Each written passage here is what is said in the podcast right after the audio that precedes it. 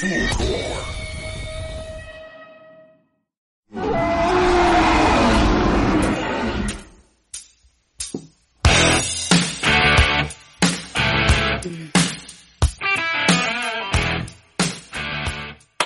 buenas a todos, bienvenidos a este primer episodio de Fossil Lab. Aquí nos encontramos con la paleoartista chilena Catherine Guerrero. ¿Cómo estamos, Catherine? Muy bien, Patricio. Empezando esta no... este nuevo programa. Yo que les habla Patricio Campo, divulgador, quien tiene el placer enorme de inaugurar este nuevo, nuevo programa que hemos traído para toda la comunidad paleo de Sudamérica, Latinoamérica y España que sé que allá también nos van a escuchar. Así que un abrazo desde la distancia, cuidémonos que seguimos en pandemia. Y hoy, que es 11 de febrero, ¿qué estamos conmemorando, Catherine? El Día de la Mujer en la Ciencia. Exacto, el Día Internacional de la Mujer y la Niña en la Ciencia. Y para eso hemos traído a una gran invitada para que nos venga a hablar un poquito de la perspectiva de la mujer en la ciencia y su propio camino que ha tenido en la ciencia y que nos muestre todo el power femenino en este programa. Así que, como no, traemos aquí a Pauli Soto. Hola, ¿cómo estás, Paula? Hola, hola a todos. Bien, gracias. Ella es, les cuento, es geóloga de la UNAP. Eh, también trabaja en la consultora Paleosucus y trabaja en la corporación Tagua Ya vamos a tener algunos programas dedicados a Tagua porque es un hotspot, es un punto muy importante de la paleontología latinoamericana. Y mundial. exacto, Kate. Así que quédense con escuchando el podcast de Fossil Lab y la transmisión a través de las otras redes para poder seguir viendo y aprendiendo sobre paleontología. Bien, Kate, te doy el pase. ¿cuál es tu labor o trabajo como paleontóloga? Eh, bueno, como ya Pato lo decía, yo soy geóloga, estudié en la Universidad Andrés Bello eh, y desde el comienzo de mi carrera que me especialicé en la paleontología, específicamente en la paleontología de invertebrados, desde el 2014 que estoy trabajando en el o sea, estoy trabajando como voluntaria, bueno, pasé por varias etapas, ya sea voluntaria, alumna en práctica, tesista, eh, en el área de paleontología del Museo Nacional de Historia Natural acá en Santiago. Y eh, bueno, además eh, soy una de las socias fundadoras de la Corporación Laguna Tahuatahua y trabajo activamente en el Núcleo de Investigación Tahuatahua, en donde me, dedico a ver la geología, la sedimentación, estratigrafía y la paleontología de invertebrados. Y además, Trabajo en una consultora medioambiental que eh, se especifica en, eh, o sea, se especializa en el estudio de eh, impacto ambiental y declaraciones de impacto ambiental, en donde vemos toda la componente paleontológica para ser revisada por el Servicio de Evaluación Ambiental. Sí, una cosa muy importante. Exacto. Es muy importante y la gente no lo sabe, porque cree muchas veces que lo, los restos solamente son en un lugar específico, pero muchas veces han dado, por ejemplo, acá mismo en Santiago, han encontrado restos arqueológicos acá en las construcciones del, del metro. Es un ejemplo. Claro. Claro, en el mismo metro también han salido fósiles de caballo, algunos de megaterio. O sea, en general, al menos específicamente aquí en la cuenca de Santiago, es muy rico eh, en cuanto a, a, la paleontología, quien por lo, por lo general no es algo muy conocido. Tampoco a nivel de, estudio ambiental tampoco es muy, es muy popular dentro del, ya sea del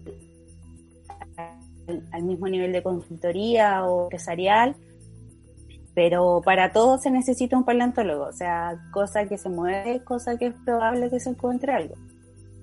Puede ser aquí en Santiago, o en la playa, o en el sur, en el campo. En la mitad del campo a veces han aparecido hasta huesos de ballena, troncos fósiles, y eso todo tiene que haber un, especialista que lo vea y una entidad gubernamental que lo proteja. Bueno, y en eso ya llevo trabajando como cinco años, cerca de cinco años. Oye, qué interesante porque no tenía idea que se habían encontrado restos de megaterio en, en la construcción de metro. Eso sí que es un dato jugoso que amo, amo escuchar esos datos porque es algo que aprendo de nuevo cada día y tengo datos más jugosos después para hacerme interesante. y decir, ¿sabías que encontraron restos de megaterio en el metro? una conversación de metro. que se hicieron en la línea nueva, la línea 3. Una en la estación Viva Z, o dos en la estación Viva Z, y la otra creo que es en Cardenal Caro, no lo recuerdo. Pero son en las estaciones que, como en los túneles cercanos a esas estaciones. En esa estación entonces deberíamos... Como en los muros. Genial, me lo estoy imaginando. En esas estaciones entonces deberíamos proponer que se instalen réplicas de los esqueletos, ¿ah? de estos animales, como se hace en otros países cuando se encuentran... De hecho, se podría. Bueno, ahí vamos a e, Eso también son datos públicos, o sea, si ustedes se meten a la página del, del Servicio de Evaluación Ambiental y buscan eh, el proyecto que es el del Metro de Santiago, hay informes asociados que tú, que eso es, eh, es accesible, porque no, por la calidad eh, de los datos y por cómo se, se obtuvieron, eso tiene que ser público. Entonces se puede ver o sea, tú puedes, cualquier persona puede ir y descargar y ver la foto de los fósiles, de las personas sacándolo, porque eso se sacó y se guardó. No recuerdo bien dónde se guardaron, pero se sacó y se guardó. Genial, genial. Entonces ahí vamos a ver si se hace un proyecto a futuro. Mira, ya tenemos grandes cosas en el primer episodio. A ver si con la gente de la Sociedad Chilena de Paleoarte y Divulgación y la Asociación Paleontológica Chilena, ver si se puede hacer algún trabajo interdisciplinario para llevar algunos murales y algunas réplicas a esas estaciones, porque es cultura paleontológica que se está perdiendo mientras la gente recorre esas estaciones sin saberlo. Sí, exacto. Pero para eliminar la barrera antigua de que acá en Chile siempre cuando debuten de fósiles no solamente hay conchitas, la gente normal aprecia eso yo creo que es una realidad con la que todos crecimos. Acá te decían, no, solamente invertebrados. Están en la cordillera. Exacto. Con Kate tenés un amigo. En la cordillera, muy inaccesible. Con Kate tenemos un amigo llamado Tito, que, que él decía mucho que es imposible que todos los dinosaurios se fueran a morir a Argentina, que tenían que haber acá muertos. Así que yo creo que aplica con toda la... Claro, o sea, igual hay que tener en cuenta, bueno, esto es como mi visión muy científica, o sea, es que hay que tener en cuenta como la paleogeografía que había, distribución. Que es muy diferente todo eso. No sé, que tanta tierra hay aquí, como en la, lo que es actualmente Chile, y ahí, claro, deben haber infinitos repartidos que claramente no se han sacado ni encontrado todavía. Yo voy a dar un dato jugoso ahora. Y esto es algo que supongo que nadie va a poder encontrar nunca, porque era dato de un arriero. El arriero ya está muerto, así que. Pero mi, mira, mi madre tuvo la, la suerte de ir a, a las pisadas de Terma del Flaco cuando aún había mucho fósil en el descenso a la quebrada, cuando aún no explotaba en la zona. Y en ese tiempo, como ella era de un colegio rural, hicieron una salida terreno hacia la formación para conocerla con el profesor de biología. Y el arriero que las llevó les comentaba de que él había encontrado la cordillera en, metido en una. Se le había perdido una oveja, ¿vale? Y fue a buscar la oveja. No sé si una oveja o una vaca, pero fue a buscar al animal. Y lo encontró en una quebrada. Descendió por la quebrada y al llegar donde estaba la oveja, vio huesos que él dijo que eran huesos de vaca, pero grandes, muy grandes y de piedra y que se asustó porque pensó que era tal vez algo extraño, algo más, más ligado al folclore paranormal, mitológico de Chile. Del diablo. Claro. Y, y agarró el animal y se fue. Entonces, eh, obviamente ahí estamos hablando de probablemente huesos de algún mega mamífero o de algún dinosaurio. Eh, y que están ahí en lugares que son casi inaccesibles en la cordillera y, esperando que algún día se han encontrado. Claro. Sí, o sea, ahí en, en las termas del flaco hay registro de vertebrados. O sea, no, no, no se han podido estudiar y, sacar porque, claro, es súper difícil llegar al punto. Pero sí hay registro de que en unos trabajos por ahí hay como nivel en donde se marca que hay huesitos.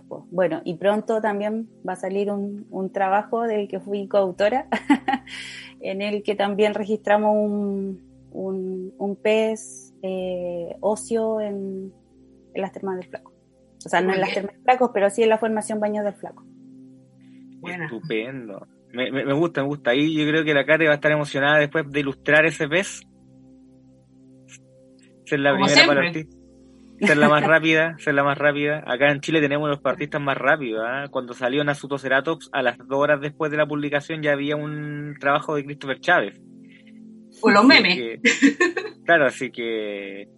Porque aún recuerdo mi, mi, meme de espinosaurio que eh, voló, que no sé cuántas páginas lo vi, que ya, ni, ya le perdí rato. Bien, sigamos entonces aquí con las preguntas. Yo tengo una pregunta, Pauli. Me, gustaría saber algo un poquito más personal de si no te molesta, que es saber qué fue lo que te motivó a introducirte al mundo de la ciencia. Ya sabemos que cuando em, empezaste en geología ya te enfocaste en paleontología, pero ¿qué fue lo que te llevó a meterte en la ciencia? Mira, cuando yo era chica, pero así, muy, muy, muy chica, era bastante curiosa, bueno, creo que como cualquier niño, la verdad. Pero desde chica que yo quería eh, ser científica. Nunca dije que, pero yo cuando chica ya decía que quería ser científica. Entonces creo que siempre tuve como el, más que, porque esto va más allá de ser inteligente o no, sino que es una cosa de, del ser curioso, del querer eh, buscar preguntas, buscar la respuesta, de, siempre ser muy busquilla con todo. Entonces yo desde chica que era muy así, y bueno, eh, durante el colegio, toda mi infancia fui así, y por suerte fui a un liceo que eh, era bastante científico y tenía una profesora muy buena. y ella, como a los 15 años, me enseñó lo que era la paleontología. Y desde el colegio que yo ya estaba así como alucinada con la paleontología, pero más que eh, por un tema de dinosaurios, porque claro, es como lo más popular, es lo más llamativo, y hay como todos estos memes que son como bien clásicos, eh, donde, donde claro, em, y además que están como, no sé, la etapa donde te interesan los dinosaurios y cuestiones así, más que los mismos dinosaurios, que, también me gustan, no, voy a mantener por qué menospreciarlo. Eh, a mí siempre me gustó lo que era la evolución. La evolución, la reconstrucción de ambiente, el saber cómo era todo antes, porque según yo, ya a los 15 años yo ya sabía que el mundo no había sido igual siempre. que, todo que todo era muy cambiante, eh, y que no siempre habían vivido los mismos animales.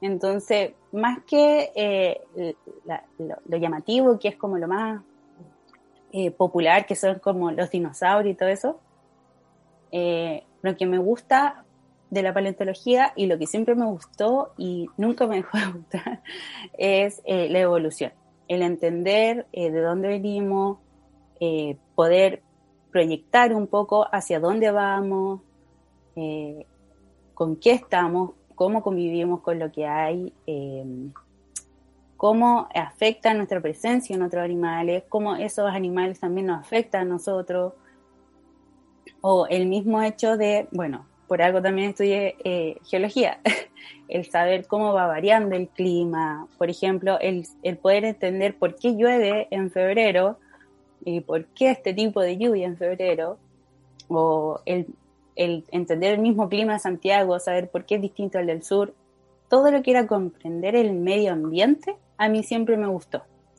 Y, en el liceo siempre fue muy em, como resaltado, muy, muy, muy bien como eh, retroalimentado. Entonces desde ahí que yo quedé con ese bichito y y claro, dentro de lo, de lo que hay, eh, lo que más me gustaba era eh, la geología. La geología o la biología y me decidí por la geología. Y bueno, y desde ahí, desde la geología, ya desde los primeros ramos yo ya sabía que yo quería hacer algo como dentro de las ramas que hay en geología, yo quería hacer algo como con tectónica o con paleontología, más con reconstrucción de ambiente. Entonces después ya, eh, como en tercer año de universidad, tercer, cuarto año de universidad, eh, se me dio la oportunidad de entrar al Museo Nacional de Historia Natural, así como muy X, no porque yo dijera así como voy a meterme a estudiar, o sea, para especializarme en paleontología y no, sino que fue como casualidades de la vida, porque todo se dio así.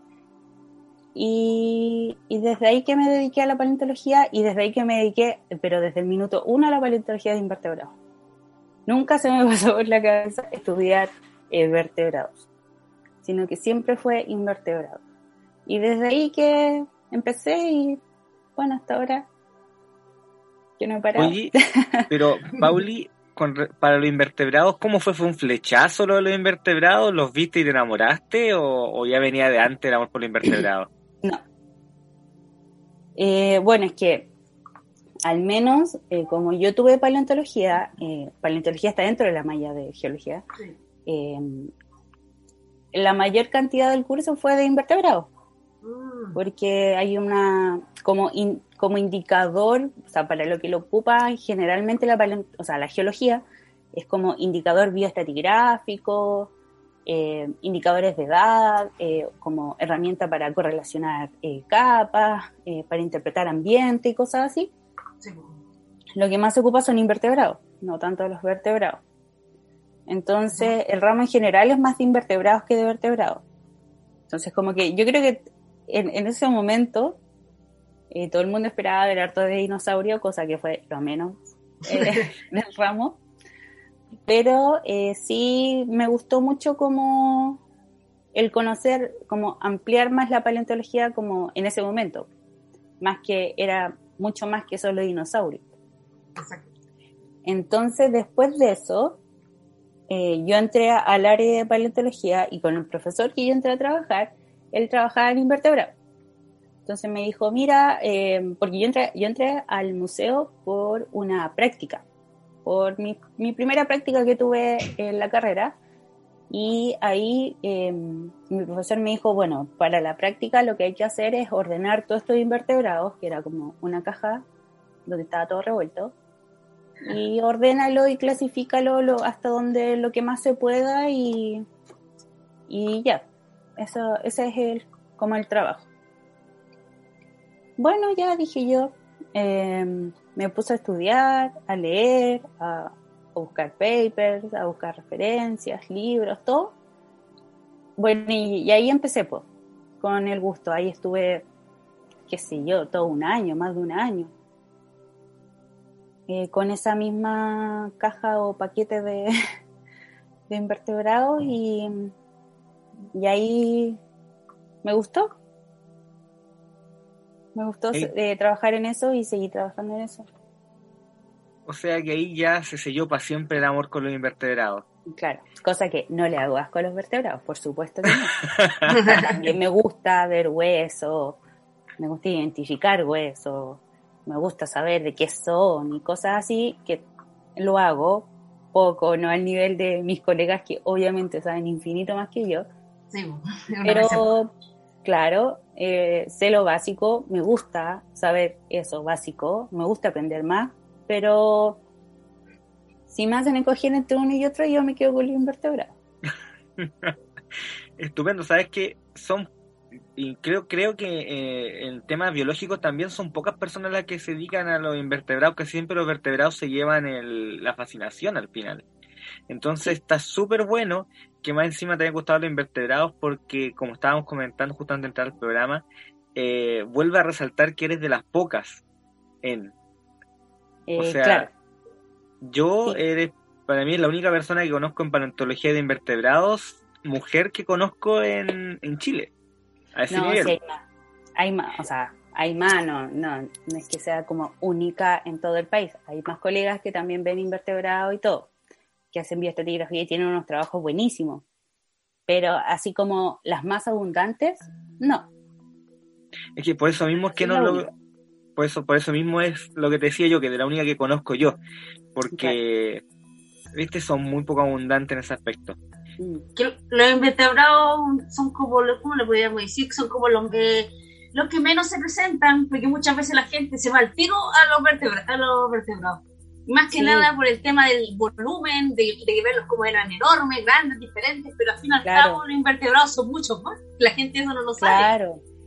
Sí, no, igual hay invertebrados muy grandes, gigantescos. Sí, enormes. Eh, no sé, Yo he visto fósiles de amonite que si yo digo yo voy nadando en el mar y se me cruza esa cuestión, yo me muero ahí mismo porque es la tremenda cosa, el tremendo pulpo, qué sé yo, o sea, la concha ya es grande.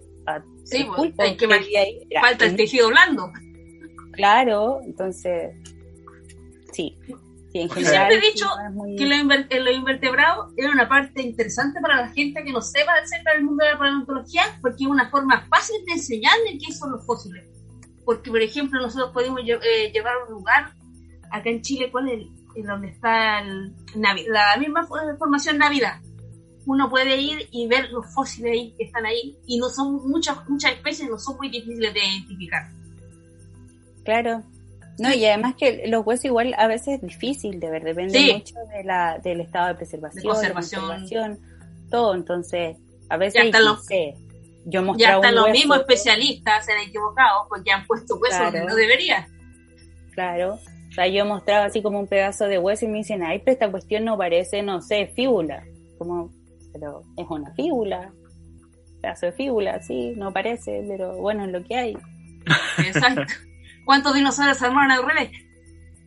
Claro, sí. O sea, no, y además que son huesos que está bien, tú tienes, o sea, tú puedes tener conocimiento de la falange, eh, no sé, del eh, fémur, húmero, costilla, vértebras, todo, pero el saber cómo era una vértebra de algo que vivió hace millones de años y que no estaba descrito en otra parte, claro, que, otra cosa. claro que la podéis poner en cualquier parte. Es, es como la gran Cope, la, la gran Cope, la que se mandó poniendo el cráneo del asmosaurio en la cola. Claro. Y Marsh, no se la perdonó, Marsh lo puso, lo puso en ridículo al tiro. Bueno, yo no soy muy partidaria de ese tipo de cosas, pero este que pasa. Sí, pues. Kate, volvamos al, a, consultar a nuestra invitante que se nos tenga que ir en algún momento. Adelante, Kate. Ya, todos tenemos una inspiración.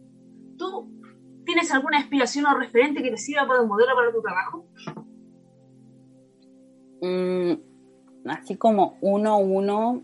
No, uno puede tener múltiples. A mí me pasa que yo tengo una mezcla. Claro. Más que el tener como un referente, porque digamos que yo cuando empecé a estudiar no dije así como, oh, quiero ser como, no sé,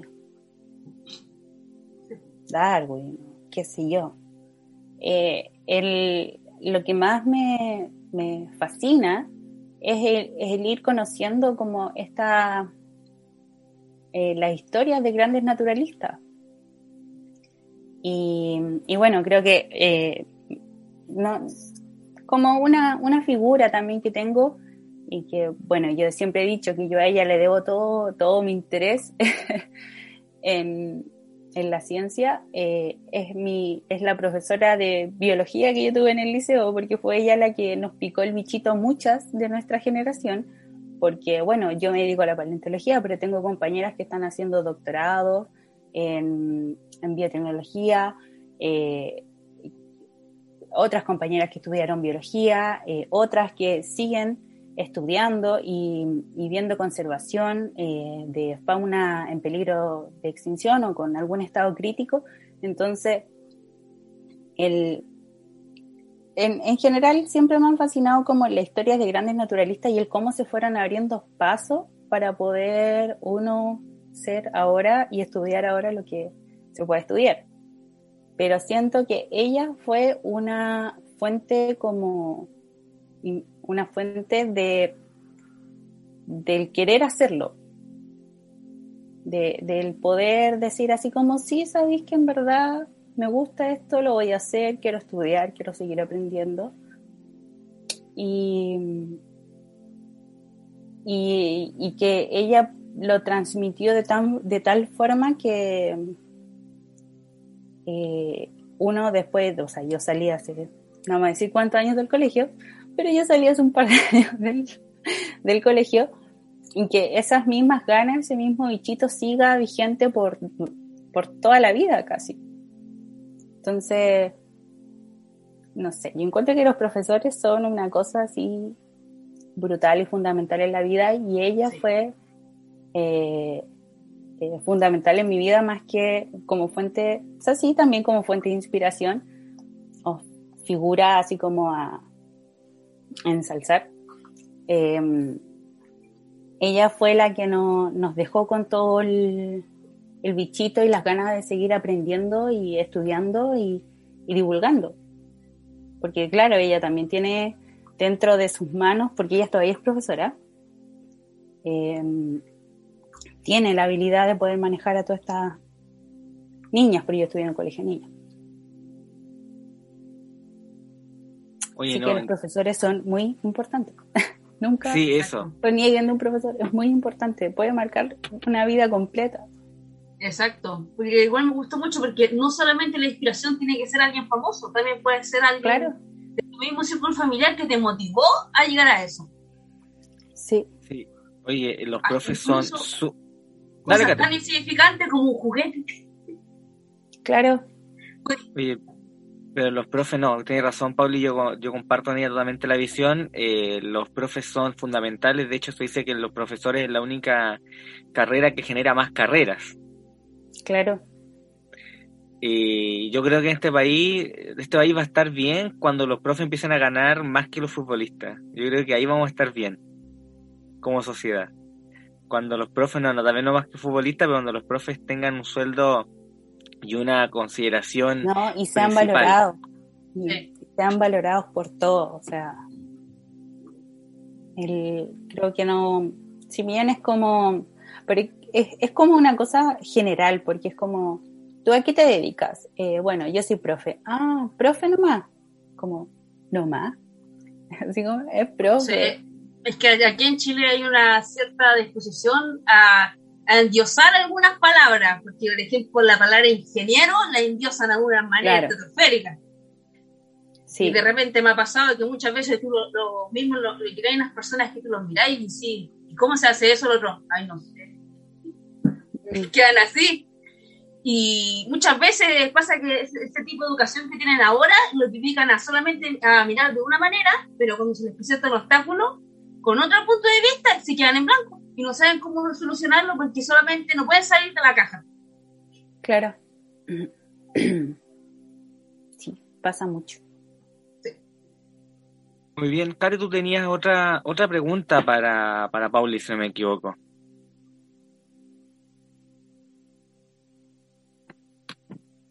¿Se pegó? Ah. Sí, ahí se pegó un poquito. Sí, se pegó un poco. Ah, sí, era real. Pauli, ¿tú sientes que acá en Chile han habido barreras o luchas actuales que llevan las mujeres en la ciencia? ¿Han sentido ese tipo de, de obstáculos? Sí, obvio. o sea, de partida ya el, el, que te, el tener carreras que se digan que son de hombres, porque, bueno, la geología, yo cuando estudié, dije quiero estudiar geología, efectivamente me dijeron, pero si eso es una carrera de hombres. Ya partiendo por ahí ya es difícil. Dímelo a mí que yo dibujo animales y me dice dibujo dinosaurios y me dice, pues nosotros somos de los niños. Y yo quedo así. claro, también pasa. Entonces, eh, sí, hay barrera. Eh, no sé si decir que son muchas, porque tampoco es como que eh, no sé, yo nunca lo sentí como tanta carga, pero sí siento que hay que tener como, más, como mujer que como, que como hombre, hay que tener una postura que es así como, bueno, sí, tú di, tú di lo que quieras y no me importa, yo lo voy a hacer igual.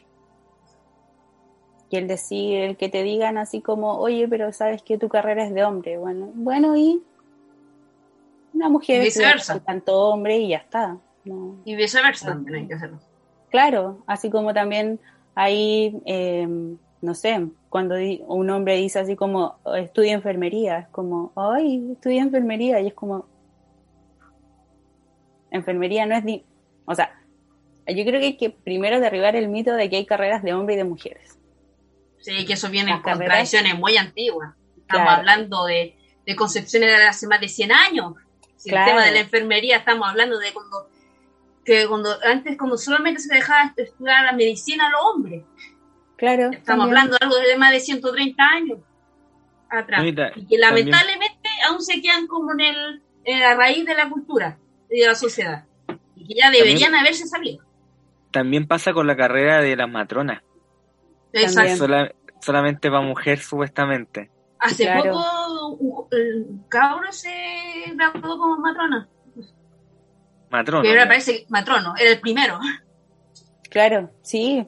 Todos esos son. O sea, siento que para, para hacer esto, eh, más, desde como en la paleontología, así como aterrizando a la, paleontología, hay que tener como esa predisposición de decir, bueno, sí, digan lo que quieran, pero yo lo voy a hacer igual. Y, y claro, dentro del mundo es como bien así como, eh, no sé, pueden haber cosas eh, que te juzguen así muy, muy básica, muy chica, así como hasta por decirte, oye, es que tú no puedes tomar esa caja porque es muy pesada. Como, bueno, mírame hacerlo y ya está. ¿Cachai? Entonces, sí, o sea, no, no es como, eh, si te quieres dedicar a esto, no es como para que eh, sea como más para no sé, como un rol tan sumiso. Eh, siento que hay que tener esa disposición así como ya, sí, di lo que quieras, lo hago igual y no me importa. Y, las cosas se hacen, o sea, no sé, si hay que conseguir fondos, se consiguen fondos. También hay muchos, eh, hay muchos colegas que son muy amables, que te ayudan. Y, y bueno, también hay algo dentro de las nuevas generaciones que ya se está derribando eso de que, ah, no, yo no trabajo con mujeres. Porque ahí, dentro de como esta vieja escuela que hay en paleontología, hay muchos que te dicen así como, no, yo no trabajo con mujeres. Por el simple hecho de ser mujer. Pero dentro de los colegas, dentro de esta nueva escuela, los colegas actuales, ya eso ya no es tan, es menos común eh, felizmente es menos común. Sigue pasando, siguen eh, habiendo cosas o actitudes que son eh, machistas, pero son lo menos y siento que hay que tomárselo con esa actitud. Y, justo te iba a preguntar, Pauli, justamente si encontrabas tú que aquí en Chile eh, bueno, también en el mundo también, pero aquí en Chile si hay desigualdad realmente en cuanto a mujer y hombre en la ciencia y, como tú lo estabas diciendo recién, en la paleontología. Mira, siento que particularmente en la paleontología hay un poco de sesgo por número de personas, como por número de personas, porque la verdad es que es un círculo bastante pequeño, entonces puede que en general no sea representativo. Pero a nivel de ciencia general, yo veo que obvio que sí hay, un, hay una desigualdad, porque además de eh, ser científicas, hay muchas mujeres que son madres, hay muchas mujeres que mantienen una casa, que tú no dejas esos roles afuera, o sea, tú no dejas de ser madre solo por ser científica, sino que también eres madre, ¿cachai? Y, hay mujeres que también se tienen que hacer cargo de, no sé, de su familia o el mismo mantenerse uno.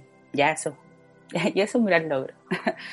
y, y, siento que ese, ese cargo o ese, esos pesos no siempre eh, los conllevan eh, hombres eh, a nivel de sociedad. O sea, por ejemplo, un, un hombre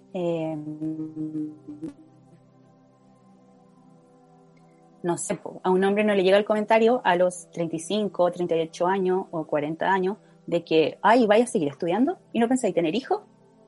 Ay, sí. A una mujer sí le llega, incluso siendo más chica. ¿Cachai? Entonces, ese tipo de cosas yo creo que como a nivel científico existe y sigue existiendo mucho. Si bien, o sea, no, no sé si cada vez es menos, existen excepciones, obvio, pero siguen teniendo ese tipo de, eh, comentarios, de actitudes que, eh, que las mujeres han tenido que saber enfrentar. O por ejemplo, el, otro día leía, bueno, un comentario así como muy extra, leía en Twitter que una, una chiquilla decía que su mamá no había podido eh, terminar el magíster porque las tuvo que criar a ella y a su hermana.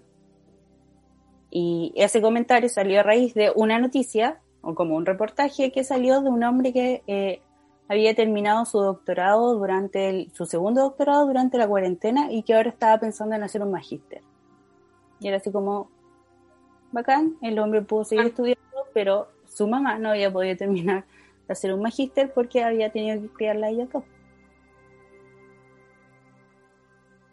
Entonces, esas cosas pasan. No, no, no sé si puedo decirlo que pasa lo mismo, o sea, no sé si puedo como especificarlo a nivel de paleontología, porque como ya, ya les dije, o sea, es un círculo muy pequeño pocas personas y creo que hay como un sesgo de números. Entonces, puede que, o puede que yo no sepa también el número de mujeres que se quieran dedicar a la paleontología por tener que hacer otra cosa. Que es como estos típicos roles que se asignan más a una mujer que a un hombre.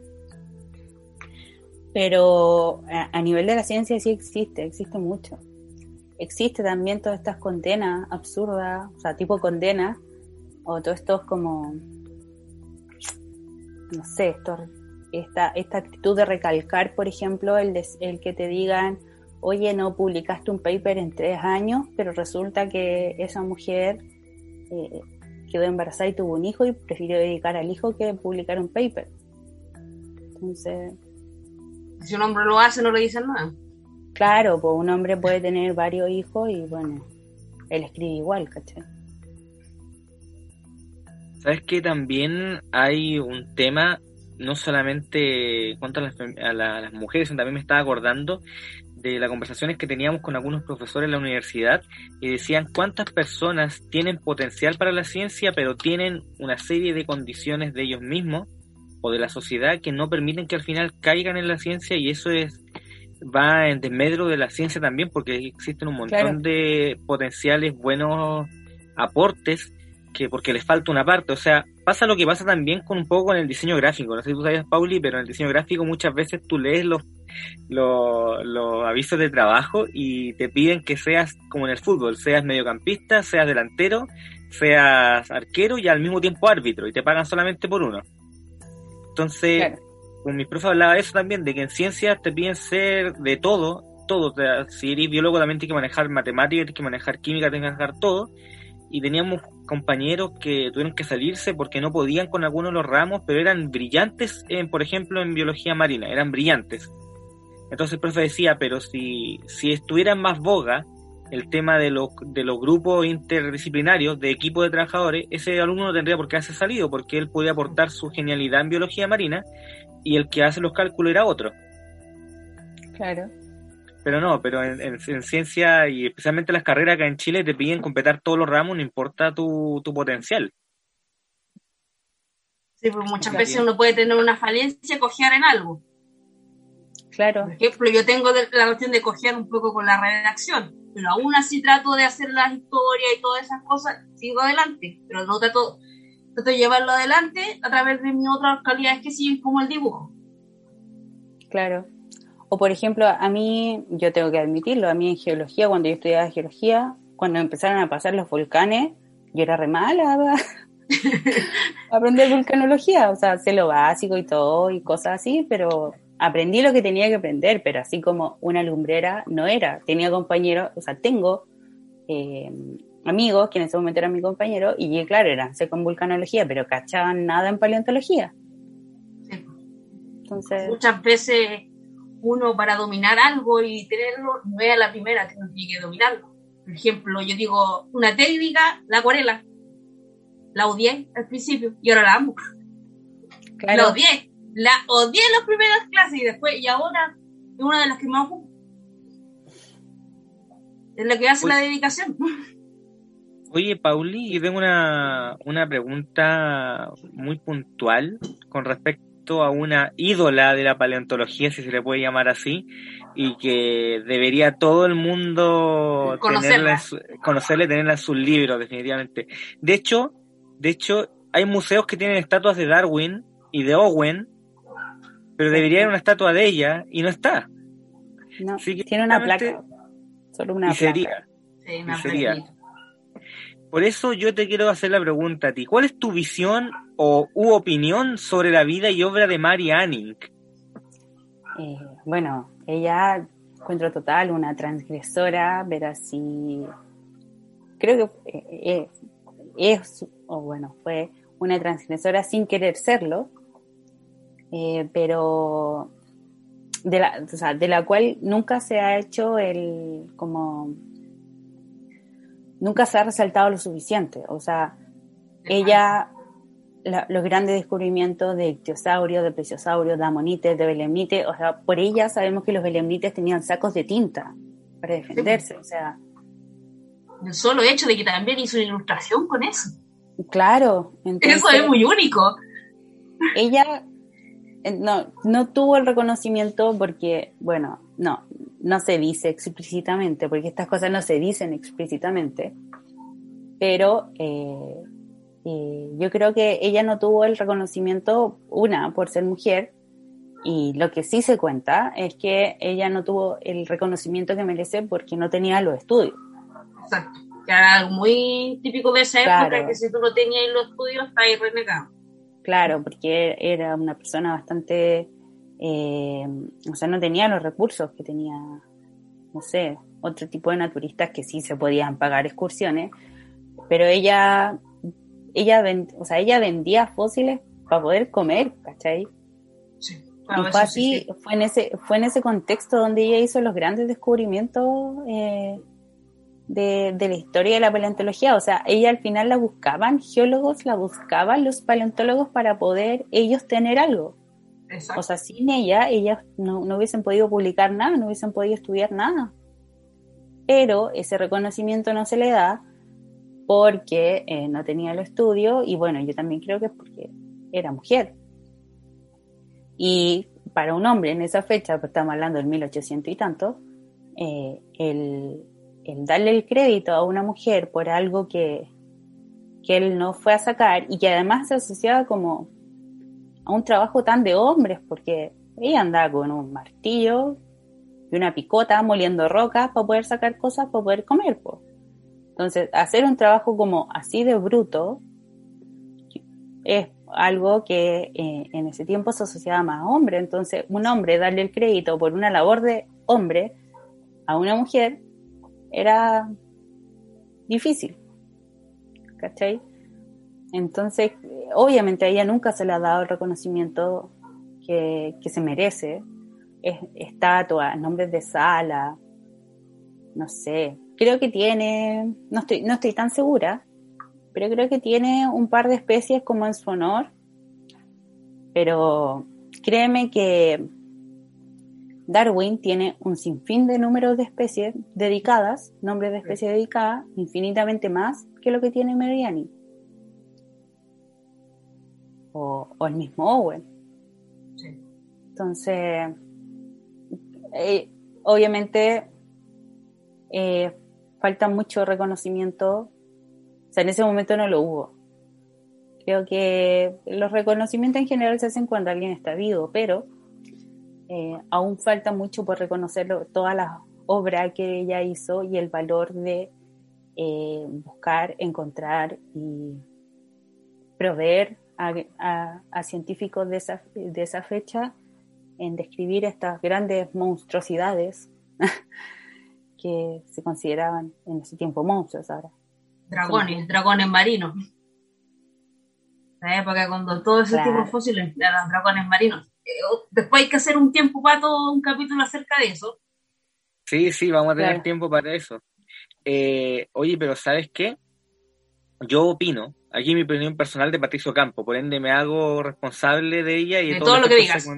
De todos los efectos secundarios que traiga a posteriori. Yo creo que estoy muy de acuerdo contigo en que los reconocimientos se tienen que hacer cuando la persona está viva, pero si hoy en día se le hicieran todos los reconocimientos y homenajes que se le deben, yo creo que sería un tremendo mensaje para las mujeres que quieren ser eh, eh, científicas, para las que ya lo son y para las que quieren en algún momento serlo. Claro. Es que, Pato, aún hay momentos de reivindicarse con ello.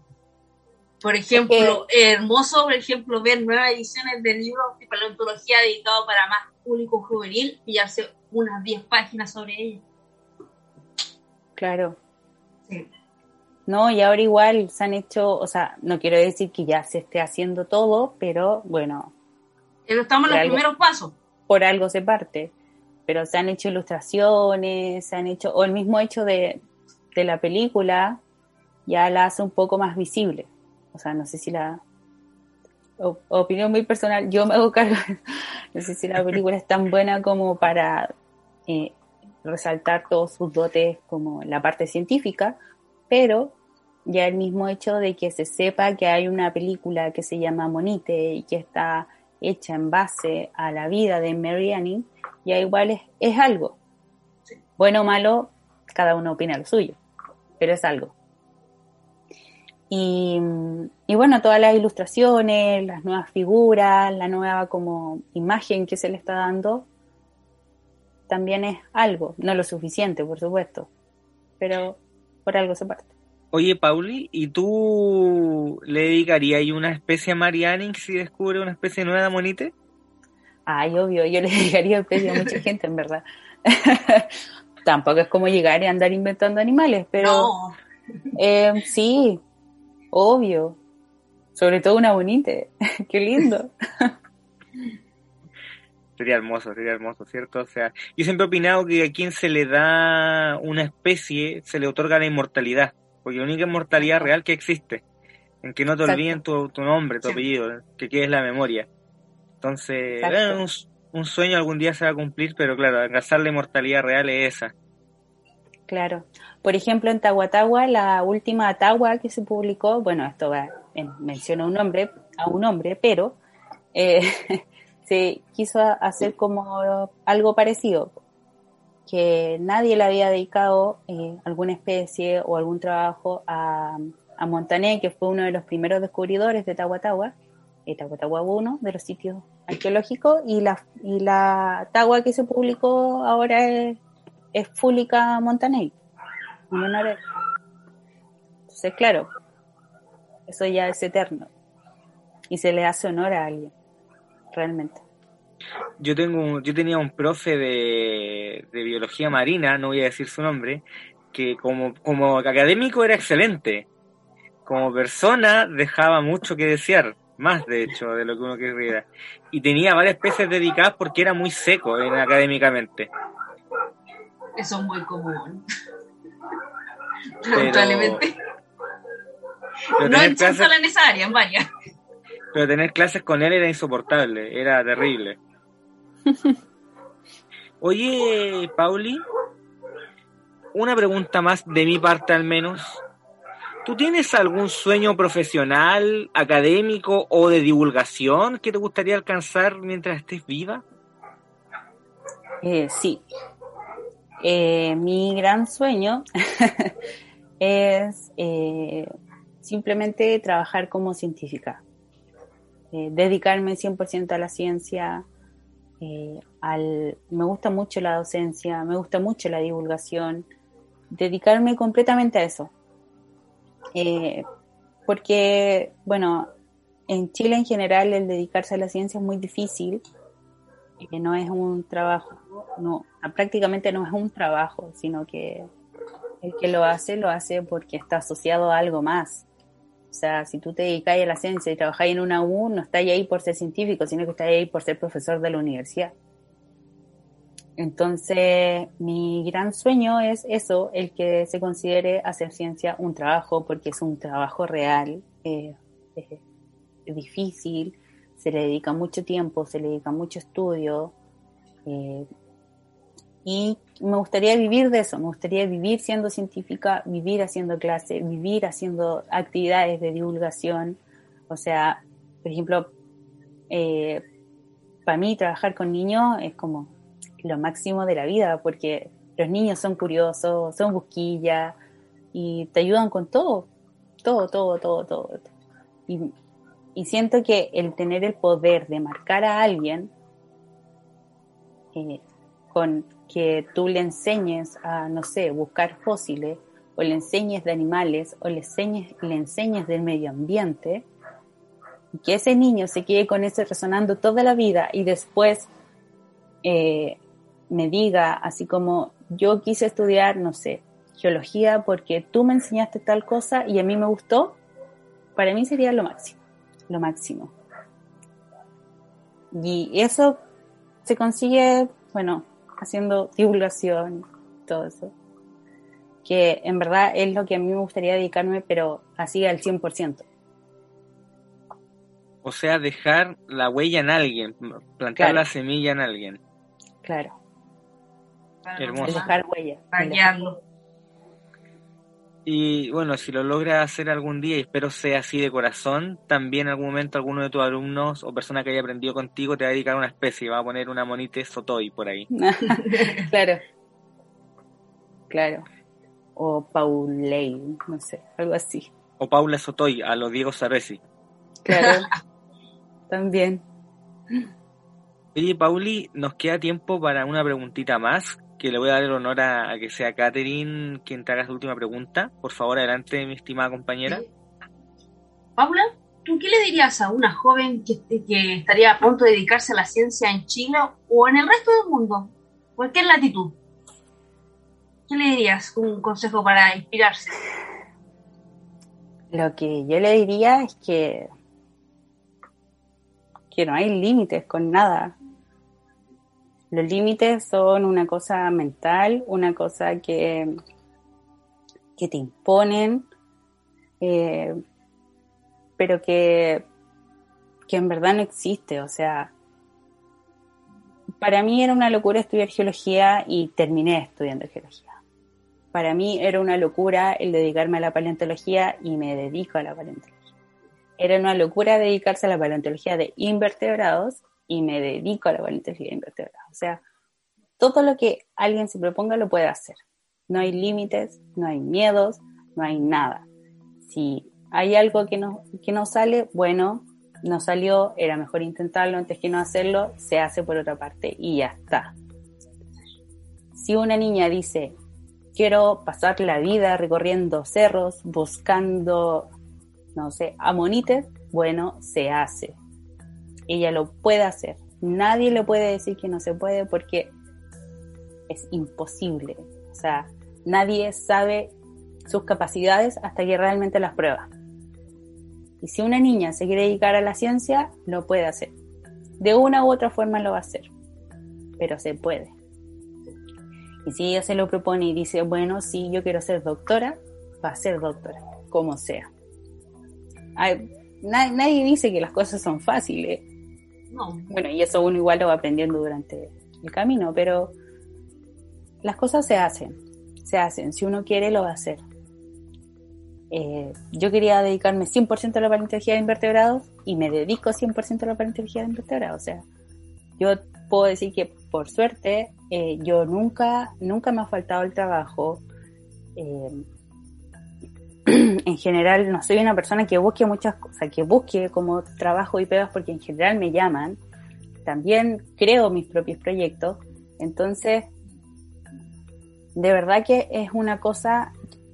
Ah, y con esto estoy, quiero decir que no es que yo sea como una persona de otro planeta, ni que hayas tenido todas las facilidades del mundo eh, para estudiar y hacer lo que yo quiero, porque obvio que yo estoy hasta aquí, pagando Chile. Claro, pagando un CAE, cual me tiene endeudada como hasta los 50 años y que se ven unas cuotas interminables, pero eh, hasta el momento he podido pagar mi CAE tranquila. y, yo quería estudiar y esa era la forma de estudiar, ¿cachai? Entonces lo hice igual. Entonces, más que el, el si una, si una niña quiere ser científica, lo va a hacer y punto, como sea. Eh, va a encontrar las herramientas y, y de que se puede, se puede. Ese es como mi, mi, mi mayor mensaje. O sea, si tú te lo propones, lo puedes hacer, como sea. Siempre vas a tener el camino y te vas a encontrar con las personas en el momento preciso, en el lugar preciso y en tu tiempo preciso. Yo voy a dar mi pequeño consejito como dibujante, desde el punto de vista del dibujante. Que muchas veces nos pasa que incluso cuando uno va estudiando en el colegio te dicen, oh, ese niño dibuja mejor que tú, o esa niña dibuja mejor que tú. Es con la única persona que tú tenés que pelear y mejorar es contigo mismo. Claro. La única persona que tenés que demostrarle es a ti mismo. Porque a mí siempre me pasa que llegan otra persona que te vuelven a comparar y piensan, no, es que él dibuja mejor. No, no tenés que mirar a la otra persona, no. que mirarte a ti. Claro. Sí, por ejemplo, yo tengo que admitirlo, a mí nunca me fue bien en historia, ni lenguaje, ni todas esas ramas humanistas, siempre me fue pésimo. Iba ahí apenas, tenía que estudiar mucho para que me fuera bien, pero para la biología y la matemática yo era seca. Se me daba muy fácil. Y no por eso era tonta, ni, me, ni menos inteligente, ni menos hábil, ¿no? Sino que simplemente uno después encuentra el camino y se va especializando aún más. Por ejemplo, yo siempre he visto que todos estos posgrados o cosas que uno hace después de estudiar, o el simple hecho de estudiar, eh, uno lo hace porque, eh, por ejemplo, a mí siempre me gusta estudiar. Entonces yo, yo tuve que pasar por un proceso en donde uno tiene que aprender de todo para salir al mundo, que era la básica y el liceo. Después yo tuve la oportunidad de poder escoger qué era lo que quería estudiar, ya siendo un poco más específico. Ya, me fui por la geología porque me gustaba el medio ambiente. Pues conociendo y entendiendo todo el medio ambiente, de todo lo que yo aprendí, de todo el medio ambiente, me gustó la paleontología. Me dediqué a la paleontología. Después eh, pude, eh, después de conocer toda la paleontología, me quise especializar un poco más porque realmente me gustaba eso, eh, me dediqué a la de invertebrado. Entonces uno cada vez va pasando como una especie de filtro para ir buscando su camino y poder encontrarlo. Y así llegar a lo que uno quiere ser en verdad. Porque incluso más allá de esto de, bueno, por estudiar, eh, si tú no quieres ir a la universidad y te quieres dedicar, no sé, a la pastelería, bueno, ya está, te dedicas a la pastelería, no tienes por qué estudiar. El mundo no tiene que estar lleno de científicos. El mundo tiene que estar lleno de gente que quiera hacer lo que quiere hacer.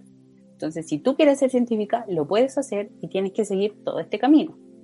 O no, no necesariamente el mismo camino que yo, puede ser otro, pero va a llegar igual a ese punto. Si alguien quiere ser le da flojera estudiar y, y, le gusta la pastelería, bueno, va a ser pastelería. O le gusta cocinar, no sé, otro tipo de platos, vaya hace eso. Entonces, eh, el, más que el hecho de, estudiar por muchos años, es el, eh, es el que si uno se propone algo, lo puede hacer. De una u otra manera lo va a hacer. Siendo científico, siendo pastelero, eh, siendo DJ, siendo modelo, qué sé yo, lo va a hacer igual, lo puede lograr. Y todas las niñas que quieran ser científicas, bueno, lo van a lograr, en el área que quieran, porque yo decía que quería ser científica, pero no tenía idea de qué tipo de ciencia. Sí, que hay muchas. Y que hay muchas, hay infinitas, pero yo quería ser científica. Y hasta ahora, no sé si lo he logrado tanto,